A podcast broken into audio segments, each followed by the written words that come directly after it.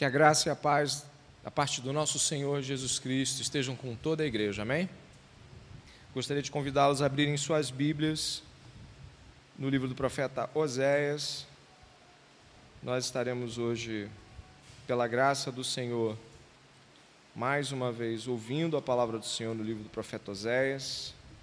Você vai lá no Velho Testamento, vai passando por, por Daniel, por Ezequiel, por Daniel, por, pelos profetas finais ali, você vai encontrar Oséias quase no fim do Velho Testamento. Nós estamos neste sermão no profeta Oséias e estaremos no capítulo 4, do verso 4 até o verso 6.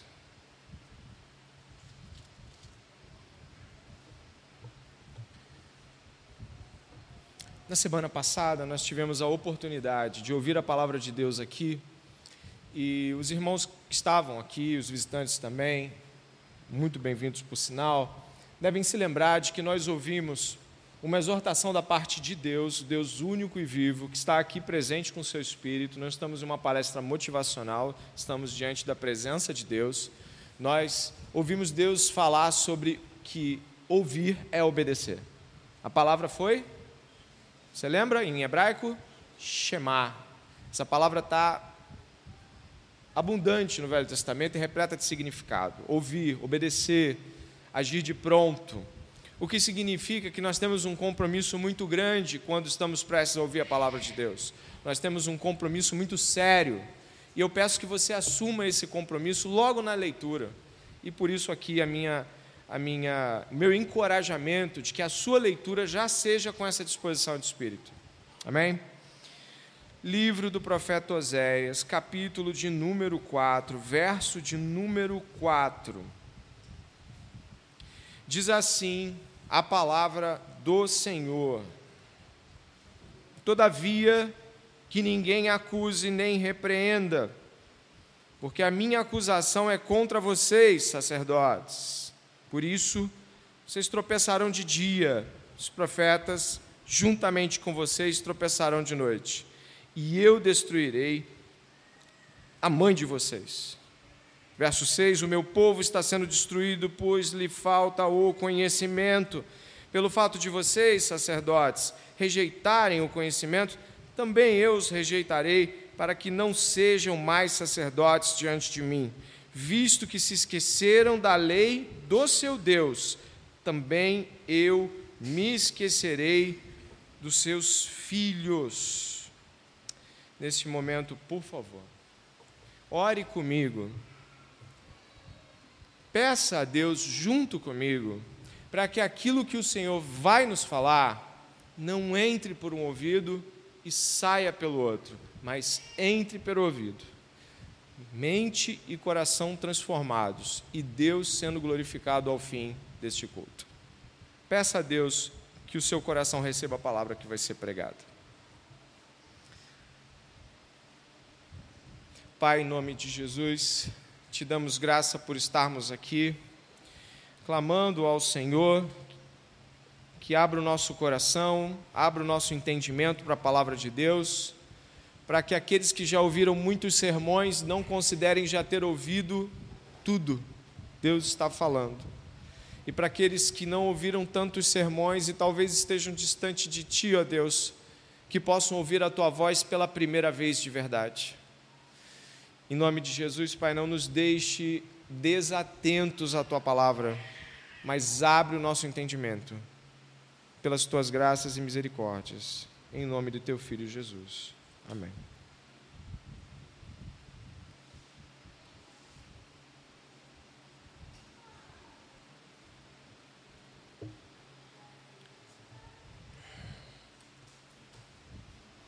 Você já deve ter ouvido uma das máximas, uma das afirmativas mais conhecidas do Novo Testamento sobre o mundo. É João quem diz: O mundo jaz no maligno. Você já ouviu isso? Já significa que ele está plenamente estabelecido no maligno. Ele, ele, o ambiente do mundo e sua malignidade estão plenamente e ativamente diante de nossos olhos o tempo todo. O mundo está no maligno. O maligno é Satanás, o príncipe desse século, que, como diz o apóstolo Paulo, cegou o entendimento dos incrédulos. O que nós temos ao falar sobre o mundo jaz no maligno pode avançar para outras considerações, que vão além da constatação de que as coisas estão terrivelmente manchadas, destruídas e afastadas de Deus. Nós podemos migrar de o mundo jaz no maligno para todo mundo não presta. E depois de todo mundo não presta, todo mundo é mentiroso eu acho que eu não conheço ninguém quem possa confiar. O grande problema dessas afirmações é que elas sempre vão ter um fundo de verdade, mas em muitas e muitas vezes e de muitas maneiras, elas apenas estão nos protegendo de nos olharmos como verdadeiramente somos, como a Bíblia nos apresenta. O livro do profeta Oséias não é um livro apenas para aquele tempo. Ele fala do estado da humanidade. Ele fala dos filhos de Deus se associando aos filhos das trevas e se tornando terrivelmente manchados e distantes da palavra e da vontade de Deus. O livro do profeta Oséias, como já vimos, já que ele é mencionado no Novo Testamento, o livro do profeta Oséias nos traz uma grande certeza de que o povo de Deus do passado nos traz grandes lições para o povo do presente, que é a igreja. Então ninguém lê o livro do profeta Oséias e diz: Nossa, como ficou terrível. Nós olhamos e, Senhor, tem misericórdia de mim. Por isso, eu gostaria que você pudesse observar comigo que o capítulo 4, verso 4 ao verso 6, ele vai fazer algumas afirmações aqui, onde Deus continua o que já começou no capítulo 4. Se você começou a ler o capítulo 4 essa semana de novo, você deve ter lido o capítulo 4, verso 1. Você pode olhar, por favor? Está assim: Filhos de Israel, escutem a palavra do Senhor, porque o Senhor tem uma controvérsia com os moradores da terra. Não há verdade, nem amor, nem conhecimento de Deus na terra, mas apenas juramento falso, mentira e assassinato, roubo e adultério a violência e homicídios sobre homicídios, por isso a terra está de luto e todos os seus moradores desfalecem, juntamente com os animais do campo e com as aves do céu e até os peixes do mar estão morrendo. O que está acontecendo, pastor? O profeta Oséias está sendo usado por Deus para dizer que as coisas estão completamente fora do lugar em seu tempo, não há amor, não há verdade, não há justiça, o povo se esqueceu de Deus e se afastou de Deus.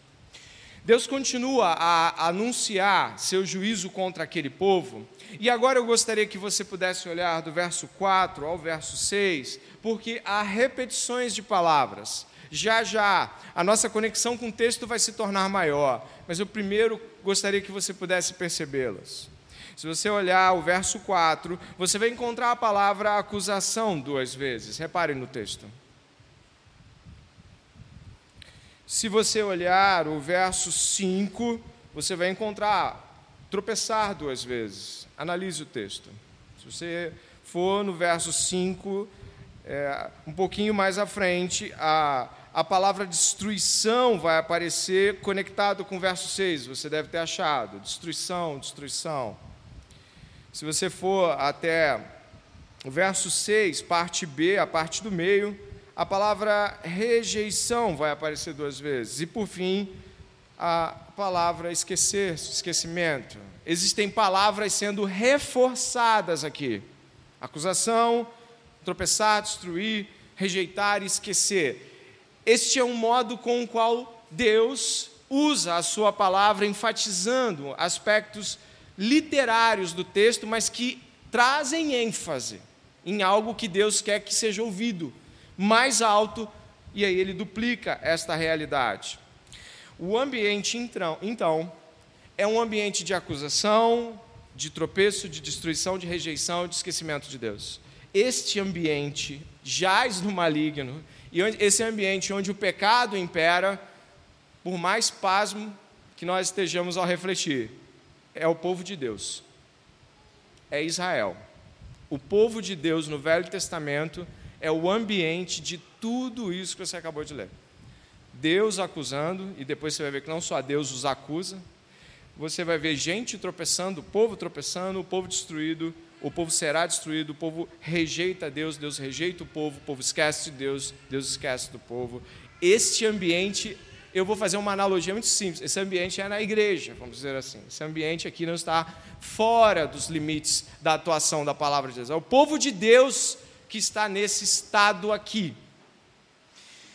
E para entender essa realidade, eu vou pedir que você possa refletir ah, que esse sermão ele pode ter dois caminhos para a absorção de alguém aqui.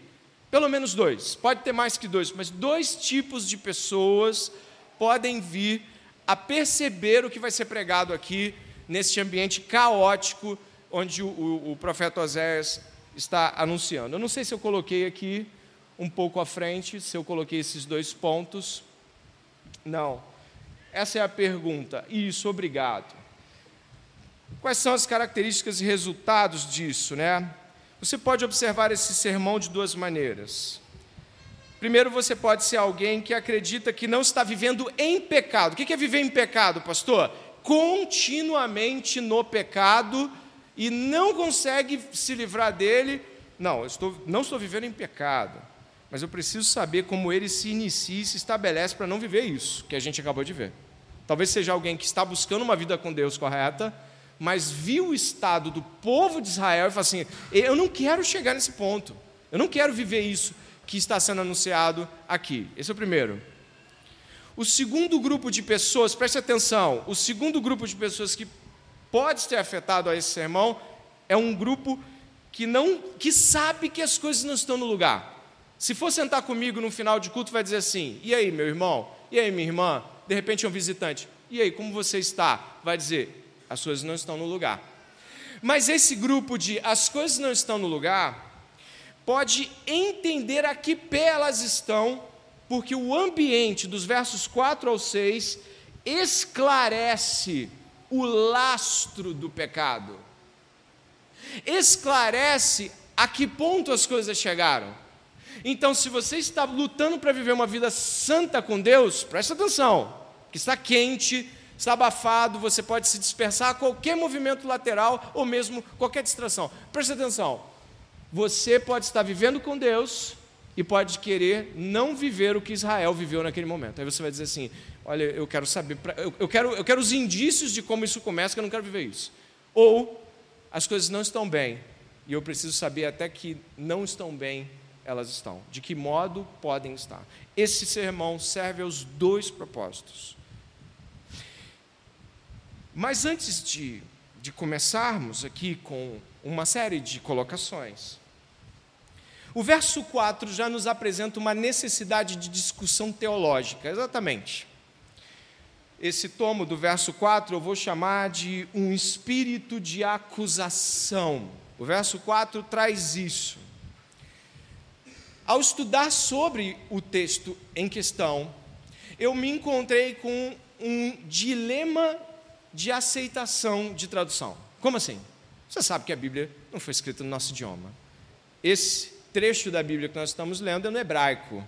Ninguém aqui fala e usa hebraico, não usamos isso, o Ocidente não é hebraico, hebraísta, então a Bíblia precisou ser o quê? Traduzida.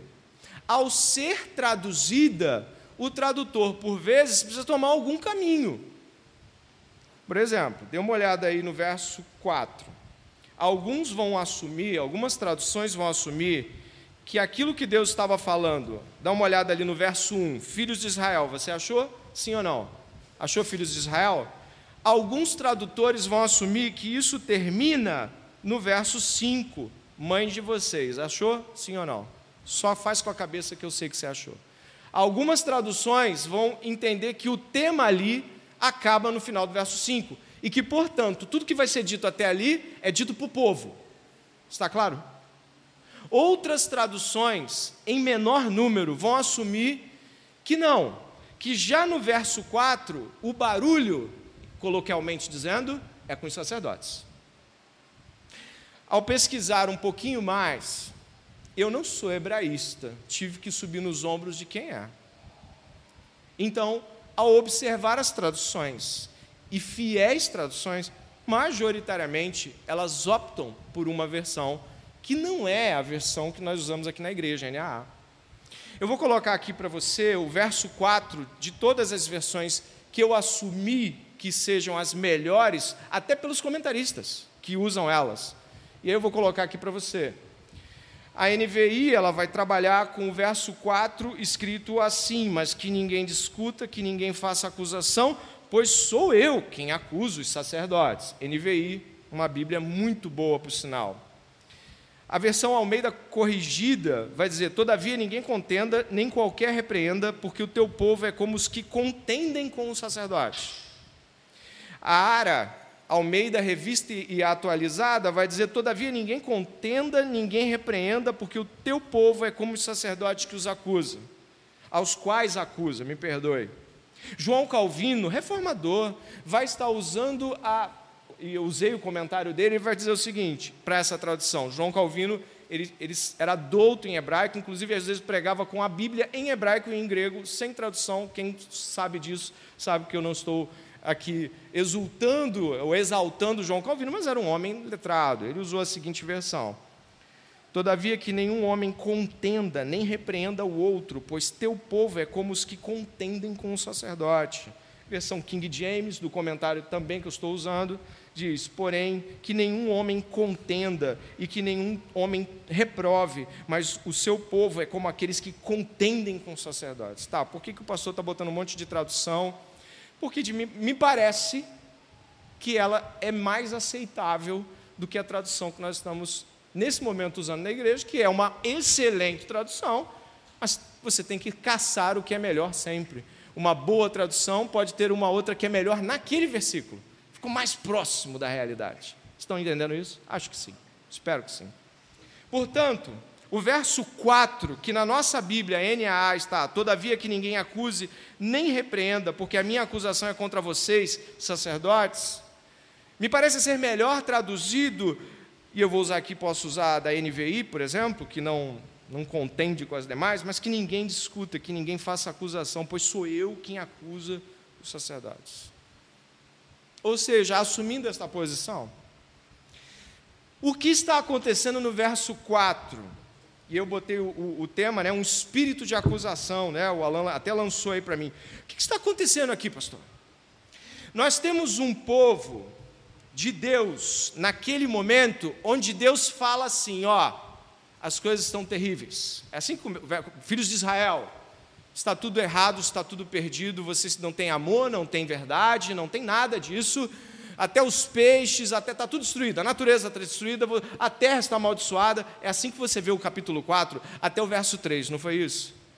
E aí o que acontece no verso 4 é Deus antecipando qualquer ação daqueles homens que venham dizer assim: é mesmo, a culpa é dele e Deus se interpõe e diz que ninguém repreenda um ao outro.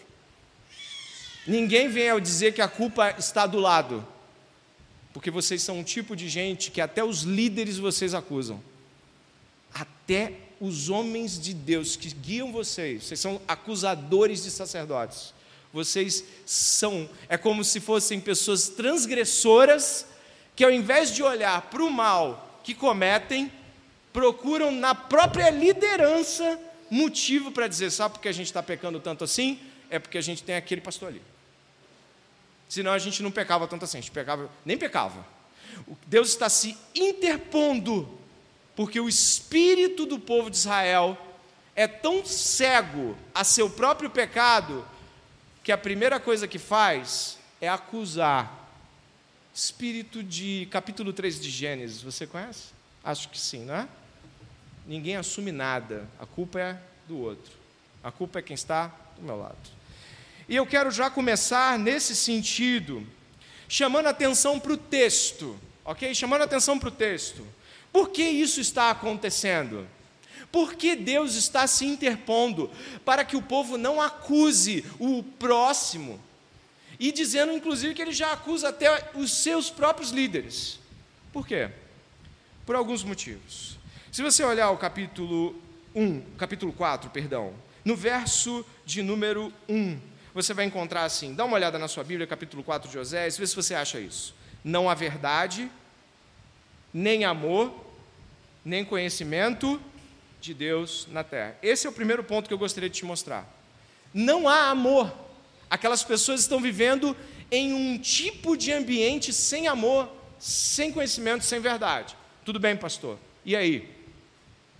É que na lei do povo de Israel havia um trecho do Pentateuco que dava margem para que um homem repreendesse o outro homem quando ele estivesse em pecado, para que o pecado não tomasse conta e o afligisse também. Levítico capítulo 19, verso 17 e 18 diz assim: Não guarde ódio no coração contra o seu próximo, mas repreenda-o e não incorra em pecado por causa dele. Olha só. Não procure vingança, nem guarde ira contra os filhos do seu povo. Você pode ler o final?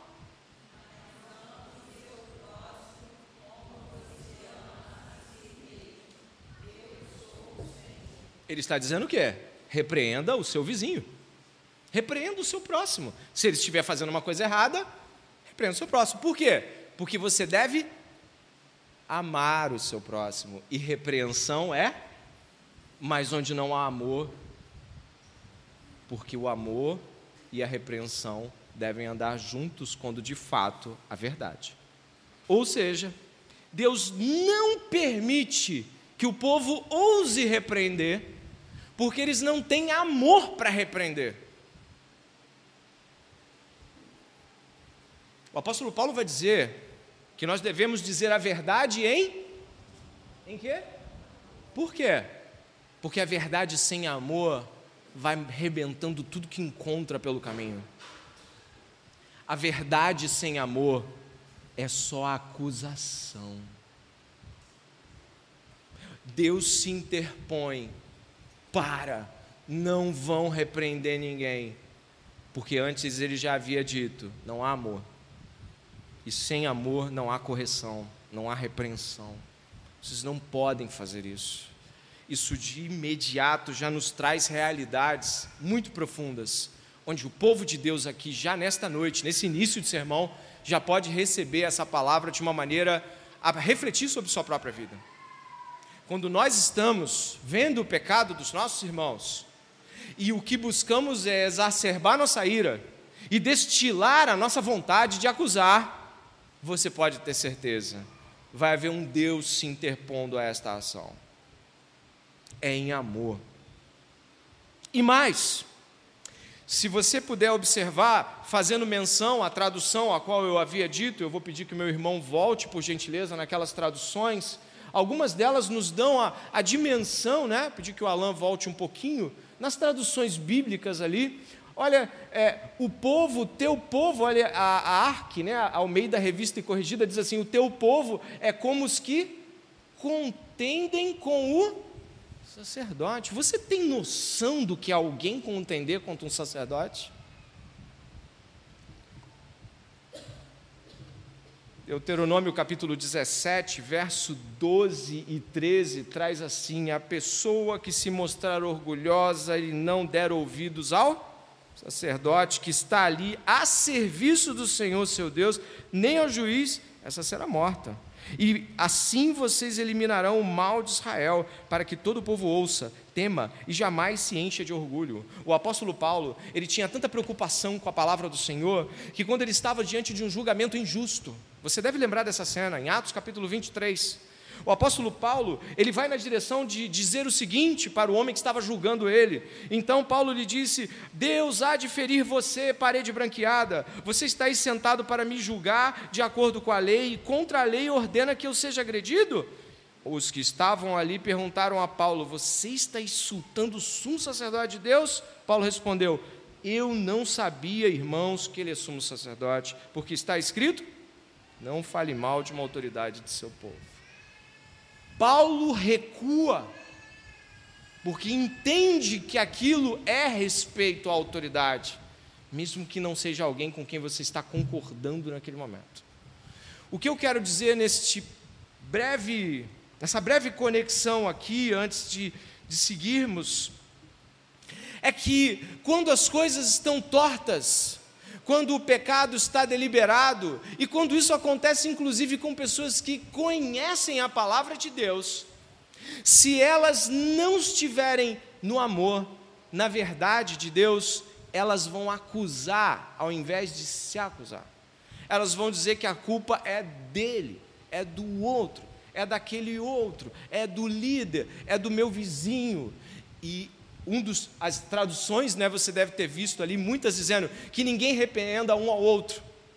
Porque vocês são gente que acusa os seus próprios sacerdotes. Se você é alguém que levanta a palavra contra alguém que eu estabeleci, você não pode nem sequer falar do próximo. Você está fazendo um mal pior. Você já está difamando um líder do seu povo.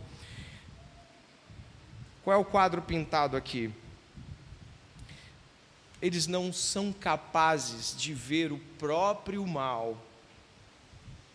E isso acontece muitíssimo quando nós estamos repletos de orgulho, cheios de nós mesmos e destilamos acusações contra todos ao nosso redor. Inclusive, eu vou lhe dizer uma coisa. Amós, profeta contra o reino do norte, falou sobre isso profundamente. Amós falou isso no capítulo 5, verso 12. Olha o que Amós disse, eu acho que eu coloquei aqui. Ele fala o seguinte: o povo estava querendo falar alto um contra o outro, e Amós falou assim: Porque eu sei que são muitas as vossas transgressões e graves os vossos pecados, afliges o justo, tornais, to, tomais resgate e rejeitais os necessitados na porta. Portanto, o que for prudente guardará silêncio naquele tempo. Aqui a versão NVI diz: Por isso, numa época de tanta corrupção, quem é prudente prefere ficar calado. Sabe quando nós estamos precisando ajustar as coisas na vida com Deus, que não se atreva a sair por aí como uma metralhadora, que tire a trave do olho para falar do cisco do outro.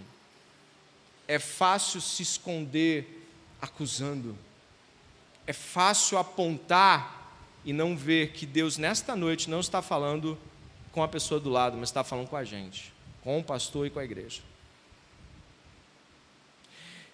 Muitos daqui saíram de igrejas bem complicadas, onde líderes fizeram coisas bem complicadas, mas o seu pecado é seu pecado. Aquilo que você fez, você fez diante de Deus. Portanto, arrependa-se e vá ao Senhor. Sabe o que vai acontecer? Depois do arrependimento, é capaz de, de alguém te pegar orando por aquele líder que tão mal faz, pedindo que Deus tenha misericórdia dele e que Deus tire ele para aquela comunidade não ser destruída. Porque quando nós estamos no amor, até a nossa oração fica diferente. E quando eu e você estamos ouvindo essas palavras, nós devemos nos lembrar profundamente de outros homens de Deus que falaram sobre coisas assim. Inclusive, é, Deus está contendendo contra o contencioso. Você sabe o que é isso? O John McKay, que é um dos comentaristas que eu, que eu usei para esse sermão, ele falou assim: Deus tem uma contenda com os contenciosos. É aquela pessoa que está sempre pronta a arrumar uma confusão, sempre pronta a acusar, haverá falta em alguém, haverá algo que não está legal, haverá algo. Sabe, existe sempre um espírito de foi bom, mas sabe que você errou, ou mais, que é sempre de estar olhando crítica e ironicamente para as coisas, buscando acusá-las. Deus tem uma contenda com quem busca essa desunião no povo de Deus. Mas eu vou mais além. Calvino vai dizer isso no comentário sobre esse tipo de gente que não gosta de ser corrigida, mas ama fazer acusação. Calvino vai dizer assim no comentário dele de Oséias, comentário você pode baixar livremente, ele é gratuito, você pode baixar em PDF, excelente comentário de João Calvino. Ele diz assim: Olha o contencioso, sabe? A mente do contencioso. É assim que Calvino comenta 4.4. Devo ser tratado como uma criança? Não adquiri conhecimento suficiente para entender como devo viver? Diariamente encontramos muitos homens semelhantes que orgulhosamente se gabam do seu conhecimento, como se eles fossem superiores a todos os profetas e mestres. Deus tem uma contenda com o orgulhoso. e o povo de Israel havia se enchido de orgulho. Ainda dentro dessa realidade, o que nós temos em Oséias 4:4 é de que Deus contende com os acusadores. Deus é quem pode fazer acusações de forma tal que o povo de Deus deve pensar muito antes de falar uma coisa contra alguém, porque se não fizerem amor, no ambiente correto, na ética correta, está indo contra Deus. Falar contra um filho de Deus, e como lemos Pedro hoje de manhã, o apóstolo Pedro nos chama de sacerdotes reais. Todos aqueles que estão em Cristo Jesus, eles, são, eles têm um sacerdócio diante de Deus. Quando nós estamos falando acusações uns contra os outros, o que estamos fazendo é nos lançando contra os sacerdotes de Deus, contra homens e mulheres de Deus que são chamados a interceder e a pregar e a clamar. Então tome muito cuidado, meu irmão e minha irmã, preste atenção nisso, tome muito cuidado em ser uma pessoa de contenda, uma pessoa de, de bater de frente e tentar mostrar e acusar o pecado dos outros. É bem possível que você esteja repleto do mesmo orgulho que esses homens tiveram. Mas eu avanço aqui para o capítulo 4, verso 5, e você vem comigo. Do 5 em diante, há uma, há uma conexão entre a nossa tradução e as demais, não há necessidade de variação. E o que nós vamos encontrar é que o tropeço, o tropeço e a queda do orgulhoso, é assim que eu chamo esse trecho agora capítulo 4, verso 5. Por isso, ou seja, por serem um tipo de gente que acusa até seus próprios líderes, por isso, vocês tropeçaram de dia e os profetas, juntamente com vocês, tropeçaram de noite, e eu destruirei a mãe de, de vocês. Quem é a mãe de vocês? É, é Israel. Você lembra de que aqui tem a prostituta Gomer, que Oséias casa com ela, ela é mãe de filhos de prostituição, e aqui a realidade eu vou destruir esse povo vou acabar com o reino do norte. E Deus faz isso mesmo. Mas, vamos lá, vamos, por favor, entender a expressão tropeçar. O que isso quer dizer na teologia é, do, do, Velho Testamento? O que é tropeçar, pastor? Quando a Bíblia fala tropeçar, é o quê? Bom, a gente recorre a outros textos para entender tropeçar. Eu vou ao Salmo 27, verso 2, que usa a mesma palavra. Quando malfeitores me sobrevêm para me destruir, meus opressores e inimigos, eles é que tropeçam e cai. Tropeçar e cair estão unidos em uma realidade bíblica. O que tropeça cai, ou seja, o que tropeça vai estar sendo prostrado. E por isso que tropeçar e destruir estão conectados aqui. Mais um pouco à frente, nós vamos entender o que, que acontece com quem tropeça. Jeremias capítulo 50, verso 32, vai falar de Judá. O povo de Deus vai falar de Judá. Olha só. Então o orgulhoso tropeçará e cairá, e não haverá quem o levante. Porém, fogo nas suas cidades, o qual queimará todos os seus arredores.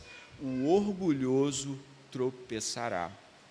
Ainda dentro dessa realidade, quem é esse orgulhoso do Velho Testamento? Ele é uma figura que não está vendo nem o bem e nem o mal porque ele está cego de orgulho, ele está completamente tomado pelo orgulho, e tropeçar sempre é algo que o Velho Testamento traz em uma realidade da pessoa não ver com quem ela está lidando. No Salmo 27, ele não percebe que o salmista está ligado a Deus e por isso que ele tropeça. Ele não vê o tamanho do Deus do salmista. O que acontece com Israel é que Israel não está vendo com quem ele está batendo de frente, com Deus. Ele não está conseguindo enxergar nem a bondade do amor de Deus e nem mesmo com quem ele está sendo arrogante. O que é tropeçar?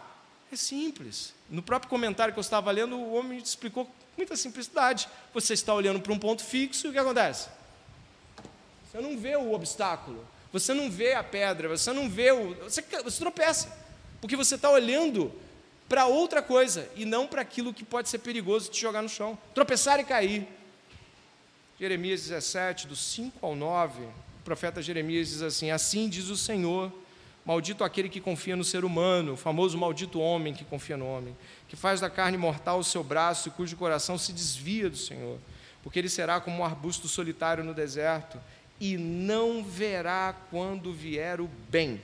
Pelo contrário, morará nos lugares secos e deserto Na terra salgada e inabitável, enganoso é o coração, mais que todas as coisas, e desesperadamente corrupto. Quem poderá entendê-lo? O orgulho de Israel o cega.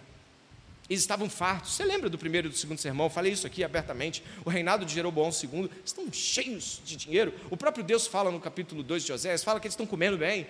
Tem videira, tem azeite, tem terra, não tem guerra. Ainda não chegaram os assírios. Está tudo bem. Essa fartura de viveres faz com que o coração de Israel esqueça do seu Deus. E eles tropeçam e caem. Mas, eh, ainda dentro desse contexto, está dizendo que não somente eles tropeçarão, mas os profetas também deles cairão juntamente com eles. Quer seja, olha só, tanto de noite quanto de dia. Dá uma olhada aqui no verso 5. De dia as pessoas têm mais dificuldade de tropeçar. Vai cair de dia, ou seja, até quando você acha que você vai ver, você vai cair. E vai cair de noite, onde as pessoas caem mesmo. Você vai cair de todas as formas. Você não vai ver. Pode ser de dia ou de noite, ou seja, pode ser dentro de um ambiente a qual você julga seguro ou não.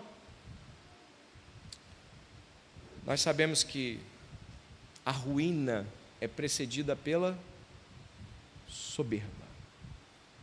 E a soberba, o orgulho, cega. Você não consegue ver que Deus está fazendo o bem e nem consegue ver Deus lhe apontando o mal, nem bem nem mal. O orgulhoso enxerga apenas o que quer ver.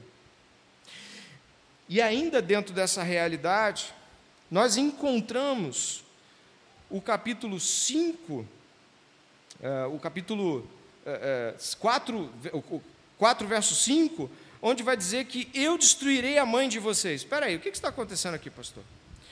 Primeiro, eles tropeçam. Você ouviu isso ou não? Quem ouviu isso? Eles tropeçam. E tropeçar ali parece ser algo que é culpa do seu próprio fazer, né? Não olhou para o que Deus estava falando e aconteceu o quê? Tropeçou. Ao tropeçar, caem. Mas olha o que acontece no final do verso 5. Você viu? É só isso que acontece? Quem é que vai pegar eles depois que cai? Fala. Pode falar. Quem destrói eles? Deus.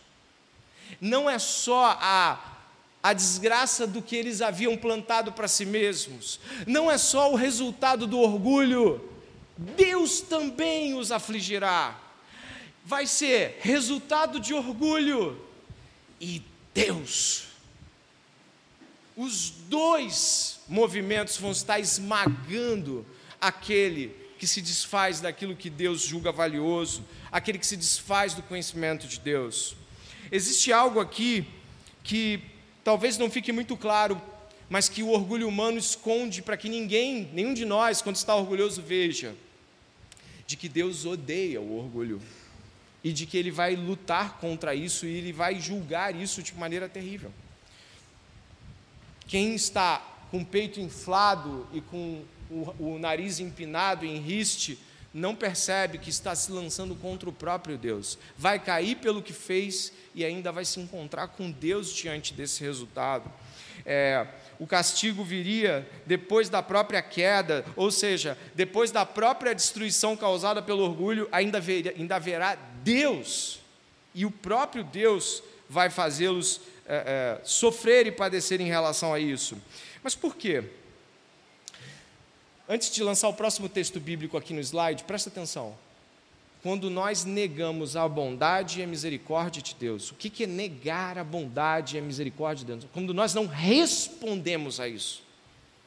Quando nós dizemos assim, faço do meu jeito, Deus é bom, mas eu toco do meu jeito. Quando nós não respondemos com arrependimento a bondade e a misericórdia de Deus, que chegam a nós pela mensagem do Evangelho. Qual é a mensagem? De que o homem precisa de salvação. Se eu sei que o homem precisa de salvação, eu estou perdido e eu preciso me dobrar diante de Deus.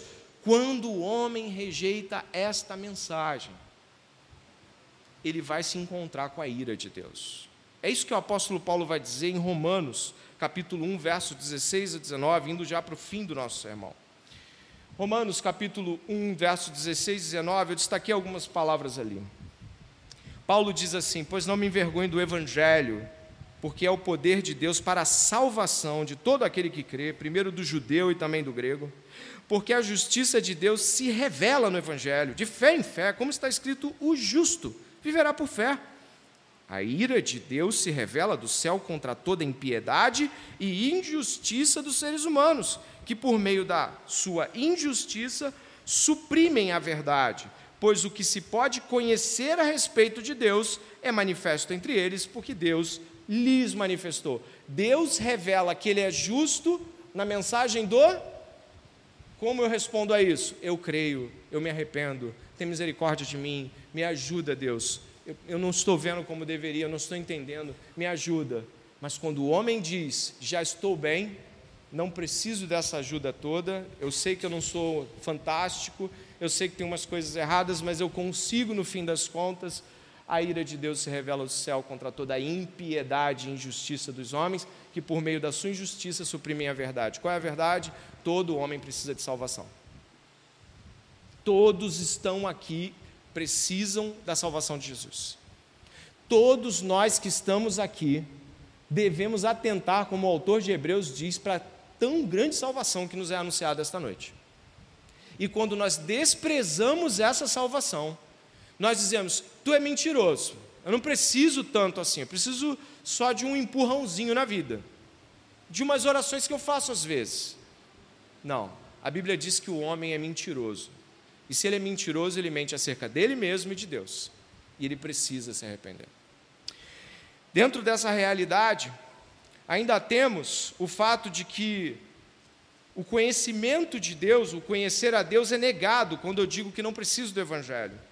Porque, tendo o conhecimento de Deus, não glorificaram como Deus, nem lhe deram graças, pelo contrário, se tornaram nulos em seus próprios raciocínios, e o coração insensato deles se obscureceu. Dizendo que eram sábios, se tornaram tolos. Eu vou fazer um teste com você. Presta atenção que eu vou fazer um teste com você.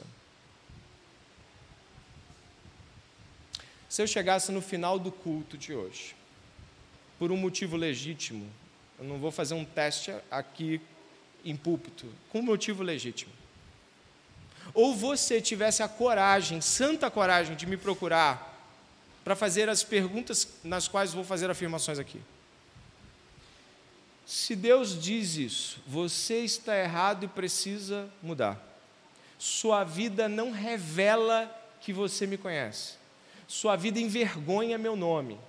Creia na salvação que revela o que você precisa. Creia do modo como ordeno que você creia.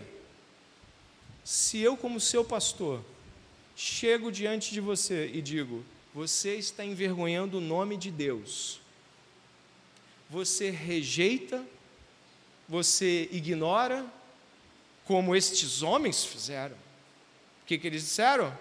Ah, mas tu também é pecador, né, sacerdote? Tu é, eu sou. Mas tu, tá, tu é, pô, mas tu é pastor, cara. Eu já vi tu dando os, os erros aí. Ou você vai fazer como o povo de Deus historicamente fez, cheio do Espírito Santo, quando alguém mostrava um erro. Oh, meu pastor, Eu tenho envergonhado o nome do Senhor? Tem, meu irmão. Oh, meu Deus, me ajuda. Pastor, me ajuda a ver. Me ajuda, que eu não, eu não sabia que estava assim, eu não sabia que estava nesse ponto. Porque assim que fica um homem ou uma mulher de Deus, quando alguém. Não precisa ser nem pastor, pode ser um irmão, uma irmã que chega e fala assim: Isso está errado. Isso é pecado. O que, que você faz? Contende ou se dobra? A primeira atitude é qual? Eu te pergunto, por favor, está acabando o sermão. Se alguém chega e diz: Creio que você está envergonhando o nome do Senhor. Creio que você está fazendo um caminho que não deve ser o bom caminho. O que você faz? Eu pergunto. Contende, se defende, diz que outros também têm esses pecados, mostra o meu pecado, o pecado de quem está mostrando, ou se rende?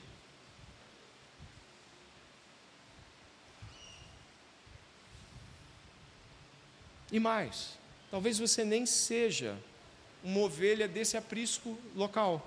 Talvez você seja um visitante que está aqui à noite. Você é muito bem-vindo, muito bem-vindo. mas talvez você esteja fugindo como o diabo da cruz de fazer essas perguntas para mim ou para alguém que te conhece bem. Como assim, pastor? Talvez você, visitante, poderia perguntar a alguém que é homem de Deus, que é mulher de Deus, e perguntar: Eu tenho envergonhado o nome do Senhor? Eu tenho faltado com a palavra? Porque muitos de nós fogem deste momento de se confrontarem com o fato de que somos pecadores e que precisamos desse arrependimento. Desprezar o conhecimento de Deus é desprezar o conhecimento de um Deus pessoal que está falando pessoalmente com a igreja, hoje, aqui, agora. Desprezar o conhecimento de Deus é desprezar o amor paternal de Deus. Hebreus capítulo 12 diz que Deus é um pai e corrige a tantos quanto ama. Desprezar a correção de Deus é desprezar o amor de um pai.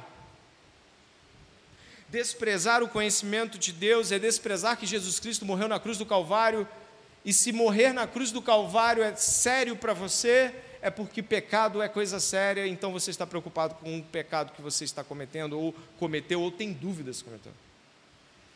Teve um dia que o pastor Jonathan Edwards, século XVIII, o pastor Jonathan Edwards, ele pregou numa num domingo, depois ele pregou num sábado, pregou num domingo, depois ele pregou numa segunda.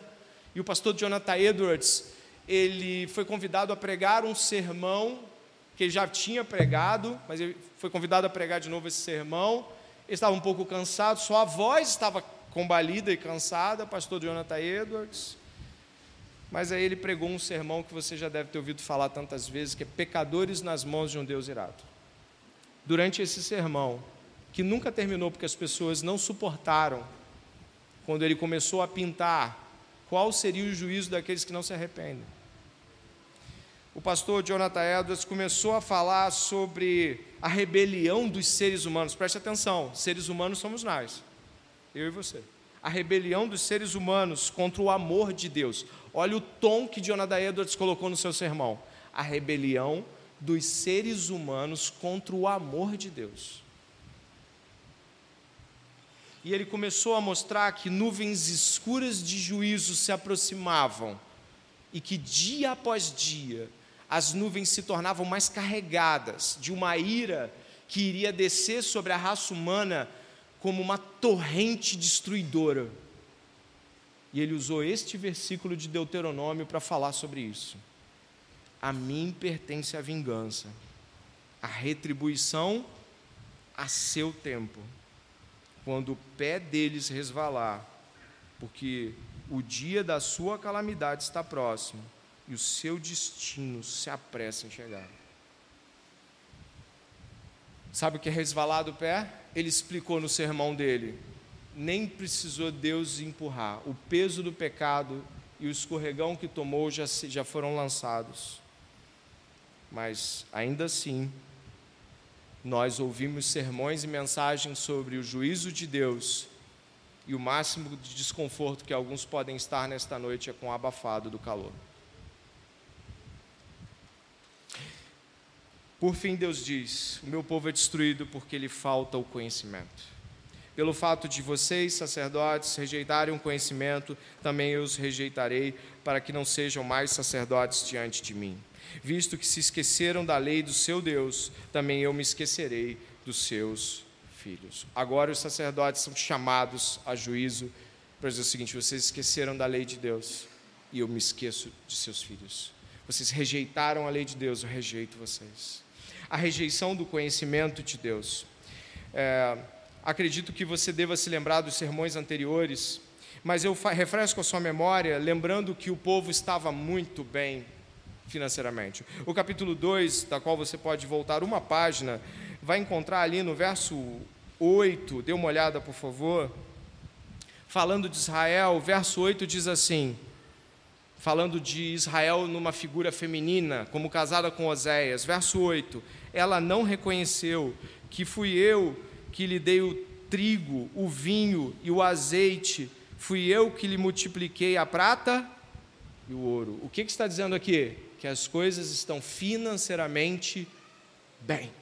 Verso 12: devastarei as suas videiras e as suas figueiras, das quais ela diz: Este é o pagamento que recebi dos meus amantes. O que está acontecendo aqui?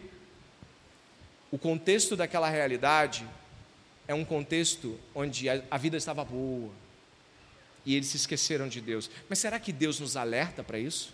Deixa eu te mostrar uma coisa. Eu marco a Bíblia e você vai até Deuteronômio. Não é difícil de achar. É o quinto livro da Bíblia. Vá até ele neste final de sermão. Deuteronômio, capítulo 8, verso 11 ao 20.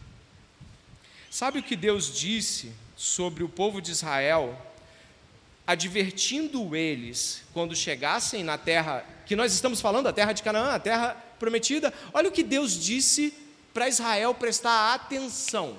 Será que o povo de Deus essa noite vai prestar atenção? Eu tenho certeza de que pode, porque o Espírito Santo está aqui. Olha o capítulo 8 de Deuteronômio, do 11 ao 20. Olha o que Deus vai dizer em relação à chegada deles à terra que Oséias está dizendo, que é a terra que está sendo agora chamada para prestar contas. Olha só, verso 11, acompanhe. Tenham o cuidado de não se muito obrigado. De esquecer do Senhor seu Deus, deixando de cumprir os seus mandamentos, os seus juízos e os seus estatutos que hoje lhes ordeno. Não aconteça, vou falar devagar, que depois de terem comido estarem fartos, depois de haverem edificado boas casas e morado nelas, depois de se multiplicarem o seu gado e os seus rebanhos, e aumentar a sua prata e o seu ouro. Está parecido com o texto que nós lemos? Sim. E ser abundante tudo que vocês têm, se eleve, se eleve o seu coração e vocês se esqueçam do Senhor seu Deus que o tirou da terra do Egito, da casa de servidão que os conduziu por aquele grande e terrível deserto de serpentes abrasadoras, de escorpiões e de aridez, onde não havia água, e que fez sair a água da rocha para vocês beberem, que no deserto os sustentou com maná, que os pais de vocês não conheciam, para humilhar vocês, para pôr vocês à prova e, afinal, lhes fazer bem. Portanto, não pensem, a minha força e o poder do meu braço me conseguiram estas riquezas. Pelo contrário, lembre-se do Senhor seu Deus, porque é Ele quem lhes dá força para conseguir riquezas, para confirmar a sua aliança, que, sob juramento, prometeu aos pais de vocês, como hoje vê. Se vocês se esquecerem do Senhor, seu Deus, e seguirem outros deuses, os servirem e os adorarem, eu lhes asseguro hoje que vocês certamente serão exatamente a destruição que você leu. Por fim, como as nações que o Senhor destruiu diante de vocês, assim vocês também perecerão, porque não quiseram obedecer à voz do Senhor, seu Deus. O que, que aconteceu aqui? A vida estava boa, dava para eu cultuar e amar a Deus do jeito que eu queria, ou de jeito qualquer, ou de jeito nenhum. O povo daquela época, em termos de ser humano, não é diferente de nós. Nós ainda nos fascinamos por dinheiro, posição social, abundância de comida, abundância das coisas. E alguns de nós acham que essa história não nos serve muito.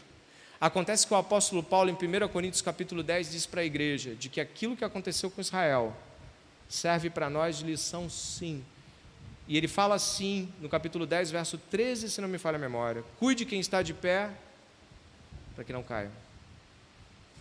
Logo, nós estamos aqui esta noite porque o povo do passado, em dado momento, se esqueceu de seu Deus.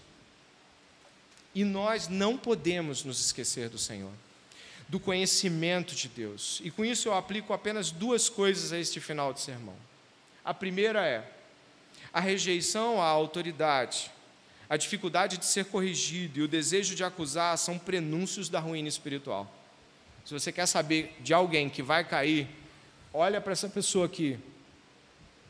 Se você for alguém assim, estamos vendo o início da queda de alguém. E eu espero que nesse momento você retroceda em nome de Jesus. Eu espero que você nesse momento volte atrás em nome de Jesus. Não fuja da correção. Não rejeite as autoridades colocadas sobre você. Olha para o orgulho e tenha nojo dele. Não ache que é uma bobeirinha, um pecado qualquerzinho que você vai de vez em quando ter e vai voltar. O orgulho destruiu o povo de Deus no passado e pode destruir pessoas aqui hoje. Busque ser corrigido, peça, solicite, fale aos lados. Olha, se vê alguma coisa, fala comigo logo. Não deixe eu ficar fazendo coisa errada sem eu saber ou sem eu perceber. São prenúncios de uma ruína espiritual. Deus conclama seu povo a um outro tipo de atitude, uma atitude humilde. Dois, Rejeitar o verdadeiro conhecimento de Deus é rejeitar o evangelho da salvação. O livro do profeta Oséias anuncia o evangelho. Deus vai na direção do povo, compra, o resgata, o traz para si, o ama, o cerca, o protege. É o evangelho. O apóstolo Paulo nos lembra em Efésios, dizendo assim: Mas Deus, sendo rico em misericórdia, com grande amor com que nos amou, estávamos nós mortos em nossos pecados e transgressão, nos deu vida juntamente com Cristo. Você se lembra o começo do capítulo 2?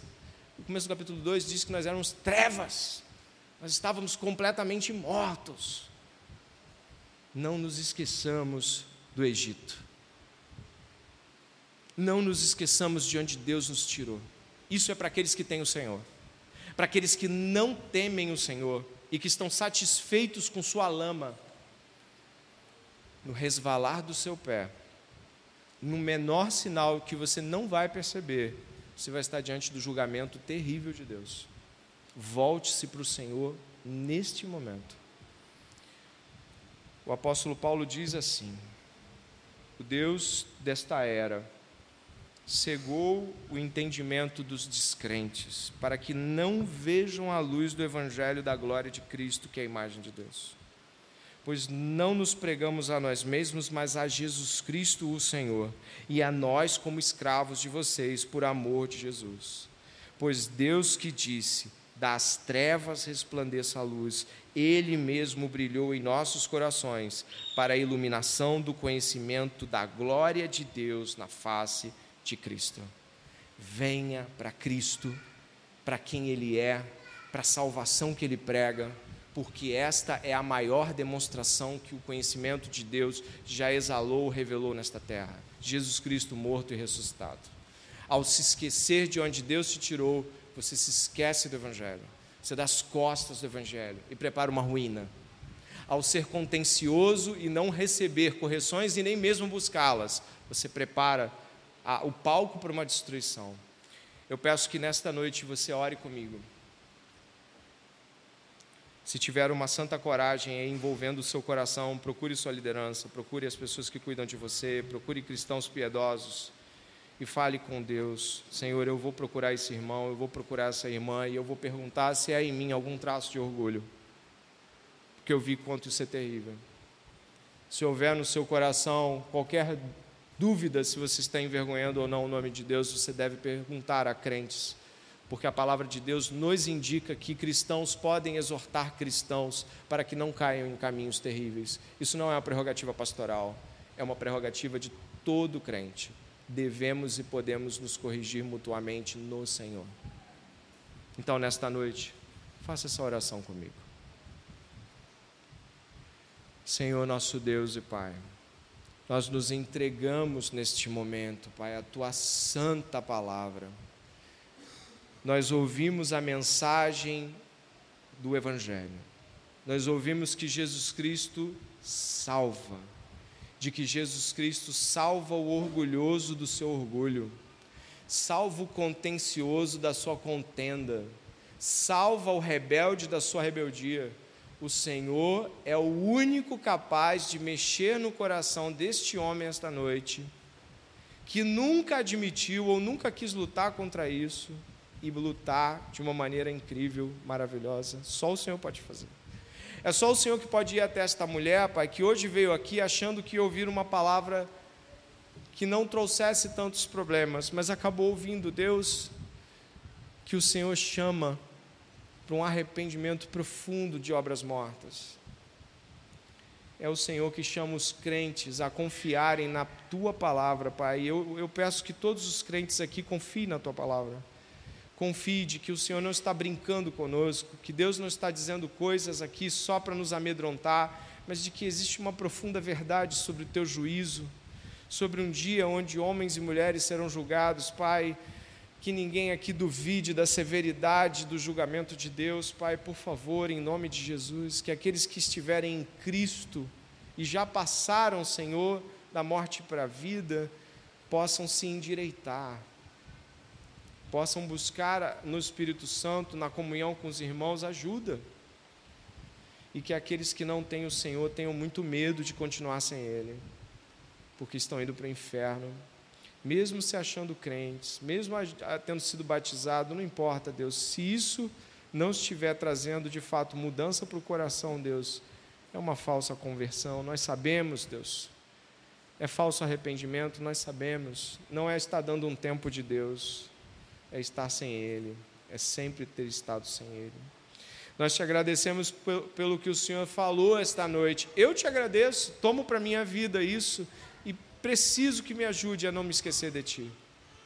E todos aqui, Senhor, com o rosto descoberto, contemplando a glória do Evangelho de Jesus Cristo na face de Cristo. Todos nós, Senhor, pedimos ajuda, porque sabemos que só o Senhor pode nos transformar. Nos ajuda, Pai. Em nome de Jesus. Amém. Deus abençoe a todos. Faça a sua oração silenciosa.